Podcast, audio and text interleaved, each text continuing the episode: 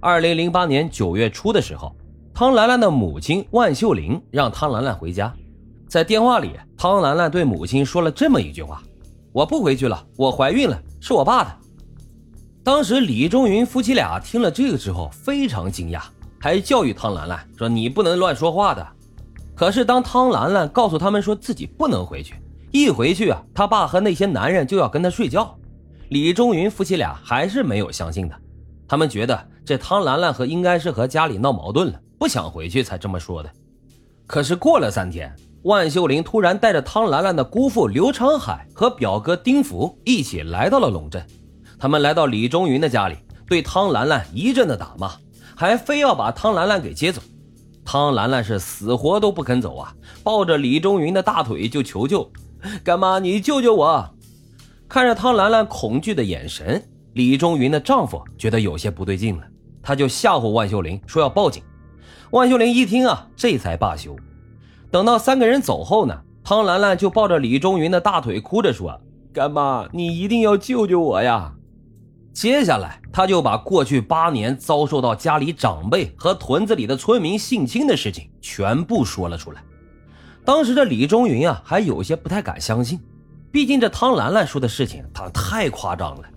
但是在之后的半个多月里，在李忠云夫妇的刻意观察下，他们发现。汤兰兰的身体状况确实和一般的小女孩不一样，不仅仅皮肤特别脆弱，轻轻一碰就容易破皮，用梳子轻轻梳头的话都会破皮流水。最关键的是，他们发现汤兰兰有严重的妇科疾病。就在这个时候，汤兰兰再次接到了叔叔汤继兵打来的电话。这电话里，汤继兵的语气非常差，还恐吓汤兰兰，如果她再不回去，就打死她。这让汤兰兰内心极度恐惧，于是她再次向干爸干妈求助。这一次啊，李忠云夫妻俩选择相信这个可怜的干女儿。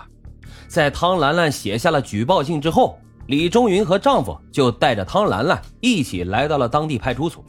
这就有了咱们最开始出现的那一幕。龙镇警方向李忠云夫妻俩了解了基本情况之后，对案件更加重视了，立即安排了与汤兰兰的谈话。就是在这次谈话中，进一步刷新了龙镇警方的三观，也颠覆了他们的认知啊！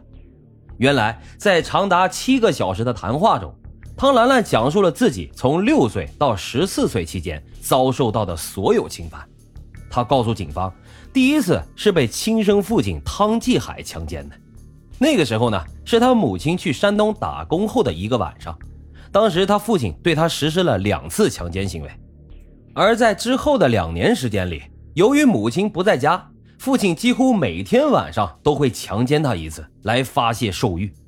而且这父亲很喜欢看黄色录像，经常邀请村里的一些闲散的老少爷们过来一起看。看完之后，他们就会对汤兰兰实施性侵。而旁边的男人呢，一开始的时候大呼受不了，这样太接受不了了。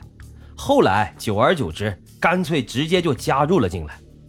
值得一提的是，说到每一次性侵的时候，这汤兰兰几乎都能详细的说出当时的地点、屋内的布置、性侵的先后顺序，以及每个性侵者他们强迫她配合的性交体位，甚至连对方的生理反应，还有他自己的身体感受都能清楚的描述出来。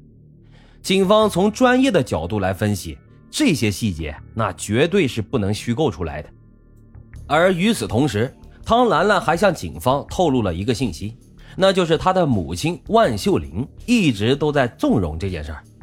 汤兰兰告诉警方，母亲打工回家的时候啊，刚好撞见了汤继海强奸汤兰兰的事儿。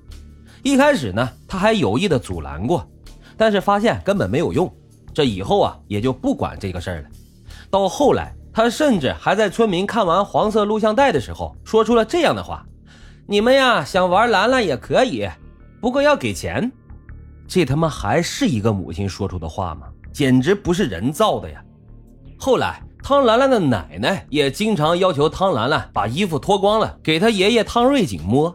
不可幸免的汤兰兰也遭到了爷爷的性侵。说到这里啊，真不知道用什么语言能形容这一家人了。同时，老白也很困惑，在这个世界上，真的会有这样的家庭吗？真的会有如此禽兽不如的父母和长辈？